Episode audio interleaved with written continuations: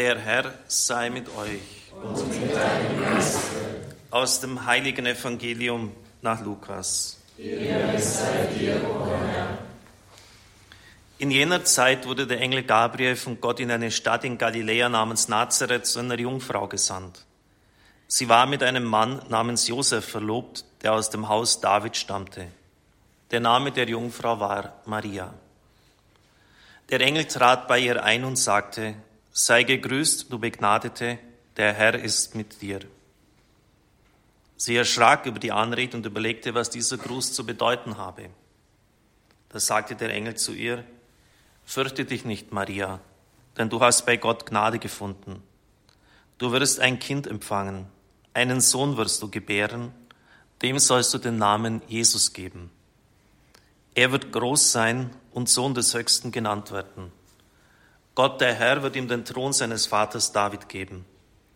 Er wird über das Haus Jakob in Ewigkeit herrschen und seine Herrschaft wird kein Ende haben. Maria sagte zu dem Engel, wie soll das geschehen, da ich keinen Mann erkenne? Der Engel antwortete ihr, der Heilige Geist wird über dich kommen und die Kraft des Höchsten wird dich überschatten.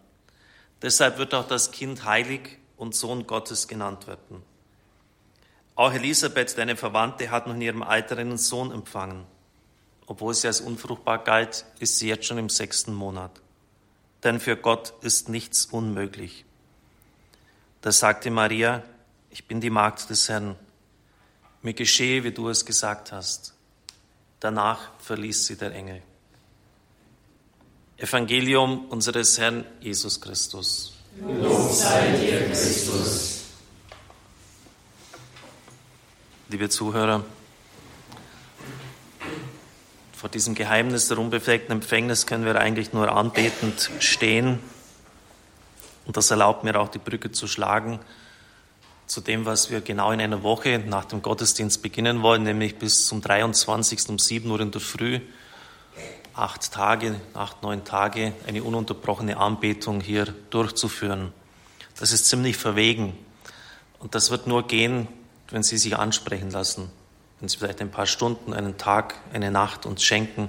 Übernachtungsmöglichkeiten gibt es ja hier in unserem Ort auch. Und ich bin auch sicher, dass manche, wenn sie das Geld nicht haben, Entgegenkommen hier finden oder halt weniger haben. Auch vom Bahnhof Fischen besteht die Möglichkeit, dass wir sie abholen.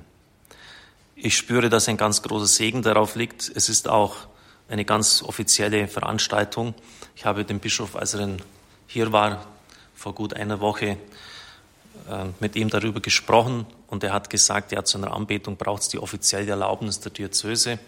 Sie wissen ja, dass wir das hier einrichten wollen. Und dann habe ich meinem Freund Domkapitular Freiherr Ernst von Kastel eine E-Mail geschickt und er hat sofort grünes Licht gegeben. Also es ist ähm, schon auch wichtig, dass wir kirchlich unterwegs sind, kirchlich einsortiert sind, dass der Bischof und die Zuständigen grünes Licht geben. Das ist, ganz, ist mir persönlich ganz wichtig. Dann ist es immer, das war meine Erfahrung, äh, immer wenn man sich der zuständigen Autorität stellt, dann ist immer der Segen dabei. Und ich danke auch all denen, die es durchführen und organisieren. ganz von vorne, ganz von Anfang beginnt es, weil das, was an diesem Tag gefeiert wird, so grundlegend ist, dass es nur mit der Genesis der Erschaffung der Welt verglichen werden kann. Es wird ein ganz neuer Ursprung gesetzt, so wie Schöpfung eigentlich von Gott aus immer gedacht war. Im Wintersemester 80, 81 hatte ich mich immatrikuliert eingeschrieben für Wirtschafts- und Sozialwissenschaften in der Universität Augsburg obwohl schon sehr klare Anzeichen der Berufung da waren. Das hat sich dann immer mehr verstärkt, so dass ich dann am 1. Mai in das Priesterseminar eintrat und dann auch im Sommer darauf mit drei Semestern das Vordiplom absolvierte. Am 19. Juni, also das sind ungefähr sechs Wochen nach dem Eintritt ins Priesterseminar, habe ich einen Text geschrieben Sie brauchen ihn gar nicht erst antworten beim Hörerservice, weil Sie ihn nicht bekommen. er ist mit Kugelschreiber geschrieben und oftmals korrigiert. Maria und die Dreifaltigkeit. Vielleicht hilft es auch manchen evangelischen Christen, es gibt ja nicht wenige, die auch uns hier zuhören, einen Weg zu ebnen zur Verehrung der Mutter Gottes. Es wird ja oft äh, uns der Vorwurf gemacht, dass wir da ein Geschöpf viel zu sehr herausstreichen. Und man braucht ja nur mal nachschauen, wie viele Marienfeste da im Kirchenjahr sind. Maria Himmelfahrt, unbefleckte Empfängnis, Maria Geburt und gäbe es noch etliche aufzuzählen. Äh, da sieht man doch die, wie es oft gesagt wird, die beten Maria an. Das ist natürlich Unsinn. Wir verehren sie. Anbetung darf man nur Gott geben. In diesem Text äh, ist die ganze Dreifaltigkeit sozusagen engagiert. Die Kraft des Allerhöchsten wird dich überschatten, das ist die Kraft des Vaters. Der Heilige Geist wird über dich kommen. Und deshalb wird heute das Kind heilig und Sohn Gottes genannt werden. Das ist das erste Mal, dass nach außen hin die Dreifaltigkeit so klar und deutlich genannt wird. Das wichtigste Geheimnis des christlichen Glaubens ist die Inkarnation, die Menschwerdung, die Fleischwerdung Gottes. Und das ist ohne die Jungfrau nicht denkbar. Und das größte Glaubensgeheimnis ist die Dreifaltigkeit. Mitten in diesen Geheimnissen ist Maria. Schon damals habe ich ziemlich kompliziert gedacht. Ich glaube, dass ich mich in der Zeit hoffentlich ein bisschen geändert habe. Aber die Formulierungen sind manchmal nicht ganz einfach. Also, dass ein Text, jetzt über 30 Jahre alt ist. Maria ist nur im Innersten der Dreifaltigkeit zu verstehen, als vielgeliebte Tochter des Vaters, als Mutter des Sohnes und Braut des Heiligen Geistes. Diese Bezeichnungen gebraucht das Zweite Vatikanische Konzil im zweiten Kapitel der Kirchenkonstitution Lumen Gentium. Wie hoch wurde die kleine Magd, das unbedeutende Geschöpf, wie sie sich selbst im Magnificat bezeichnet, in die heiligste Dreifaltigkeit erhoben, während Gott die Stolzen, all jene, die sich selbst nicht erniedrigen wollen, mitsamt ihren Plänen vom Tisch fegt. Also ziemlich deutliche Formulierungen schon damals. Das Werk des Vaters ist die Schöpfung, das Werk des Sohnes die Wiederherstellung, die Erlösung. Das Werk des Heiligen Geistes ist die Heiligung. Natürlich, wenn Gott nach außen hin handelt, sind immer alle drei beteiligt. Wir sprechen auch vom Schöpfergeist, aber es gibt tatsächlich diese Zuständigkeiten, diese Schwerpunkte bei Gott. Nun soll das Verhältnis Marias zu den drei göttlichen Personen betrachtet werden. Der Vater erschafft und wird in der Schöpfung verherrlicht wie durch einen kristallklaren Spiegel, der die Herrlichkeit des Vaters widerspiegelt. Deshalb heißt es auch in den Psalmen, die Himmel erzählen die Herrlichkeit Gottes und das Firmament verkündet das Werk seiner Hände. Die Krone der Schöpfung ist der Mensch, der Mensch als vollkommenes Meisterwerk, das aber eine geheimnisvolle Urschuld zerstört hat. Der Spiegel ist verdunkelt. Der Vater, der die Schöpfung betrachtet, um verherrlicht zu werden, findet nicht mehr diese Verherrlichung mit einer Ausnahme.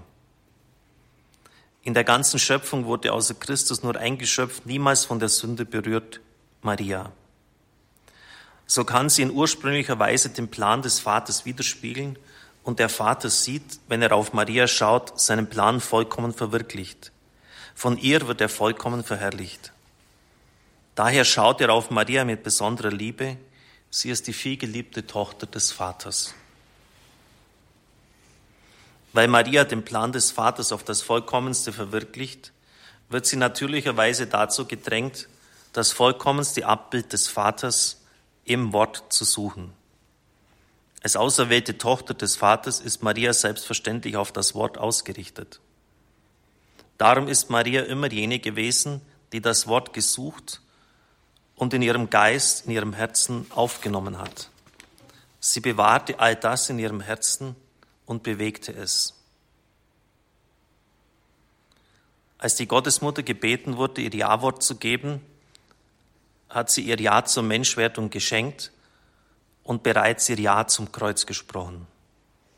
Im Augenblick der Verkündigung wird das Wort Fleisch in ihrem Schoß. Sie wird Mutter Jesu. Maria gibt Jesus seine menschliche Natur. Aber die Person des Vaters, der sie die menschliche, dem sie die menschliche die Natur gibt, ist Gottes Sohn. So wird Maria zugleich wahrhaft Gottesmutter. Das ist eine geoffenbarte Wahrheit, die das vierte Konzil von Ephesus feierlich definiert hat. Gottesmutter.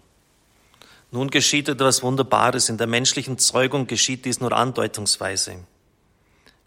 Andeutungsweise das, was in der göttlichen Schöpfung, der göttlichen Zeugung geschieht. Dass nämlich der Gezeugte ein Bild des Erzeugers ist. dass Jesus Bild des Vaters ist. Nach der Menschwertung wird das Verhältnis Vater-Mensch gewordener Sohn erweitert durch das Verhältnis der Mutter zum Sohn. So liebt sie der Vater in Jesus, Jesus liebt sich im Vater. Weil Maria, da sie seine Mutter ist, sich in Jesus erkennt und liebt, kann sie sich mit Jesus im Vater erkennen und lieben. Sie ist ganz tief in dieses dreifaltige Verhältnis zwischen Vater und Sohn mit einbezogen. Die glühende Liebe des Heiligen Geistes macht aus Maria das, was geschieht, wenn man Eisen in einen Feuerofen hält. Das Eisen bleibt Eisen, aber es nimmt alle Eigenschaften des Feuers an. Es wird rotglühend, flüssig, es brennt. So bleibt Maria Geschöpf, aber doch ganz erfüllt und erfasst vom Heiligen Geist. Sie ist voll der Gnade. Der Geist der Liebe des Vaters und des Sohnes vereinigt sich innig mit ihr und erfüllt sie mit seiner heiligen Liebe. Der Triumph des unbefleckten Herzens kann folglich nur im Ruhm des Vaters sein, als in seiner Verherrlichung in der Schöpfung. Im Ruhm des Sohnes, der in der Kirche verherrlicht wird, und im Ruhm des Heiligen Geistes, der sich in den Seelen widerspiegeln möchte. Bei der Königskrönung Salomos ist dies angedeutet, dass die Mutter Gottes am Thron Gottes eine große Fürbittmacht hat. Salomon lässt zu seiner Rechten einen zweiten Thron für die Königinmutter aufrichten und sagt zu ihr, bitte nur meine Mutter, denn es ist unmöglich, dir Nein zu sagen.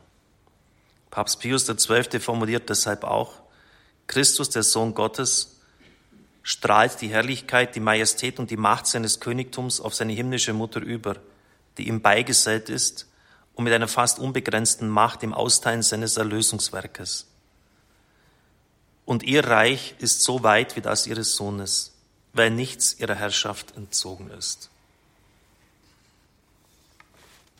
So halt dieser, ich würde fast sagen, dogmatische Text. Auf jeden Fall hat es mich ziemlich bewegt damals. Ich glaube, dass wir bei einer Wallfahrt, wir hatten da eine Aufgabe, so einen Gedanken, eine Marienwallfahrt vorzutragen und da habe ich diesen Text geschrieben. Sechs Wochen später war ich dann in Lourdes und durfte dann am 15. August die Weihe der Ganzhingabe nach Ludwig Maria Gringe und von Montfort ablegen. Insofern kann ich sagen, dass diese, die marianische Dimension mir von vornherein eigentlich ganz von Anfang an des Studiums geschenkt war. Man sollte deshalb jetzt nicht immer unterscheiden, der ist marianisch und gut, der ist nicht marianisch und schlecht. Das ist auch eine Gnade. Und irgendwie hat Gott ganz am Anfang des Studiums mir diese Gnade der Hingabe an die Mutter gegeben und vielleicht, ja nicht nur vielleicht, sicher dann auch den Weg hier für das Radio bereitet. Radio Maria wird es ja weltweit genannt, bei uns aus lizenzrechtlichen Gründen heißt es Radio Horeb. Vielleicht für jene Frauen, die ein Kind erwarten, meine Mutter hat damals im Wöchnerinnenheim noch in Augsburg, kaum dass ich geboren war, mich zu dieser Marienstatue getragen und hat gesagt, da ist er, wenn du ihn haben willst, äh, ich gebe ihn dir. Eine großartige Haltung einer Frau. Das, das Kind ist ja das, ja, ihr Schatz ist das Wichtigste, was sie hat. Und das gleich jetzt im, nach dieser glücklichen Geburt, bei meinem Bruder wäre sie fast gestorben bei der Geburt, hat sie mich der Mutter des Herrn geschenkt. Das sind natürlich auch dann äh, große und unverdiente Gnaden, wofür wir nur danken können.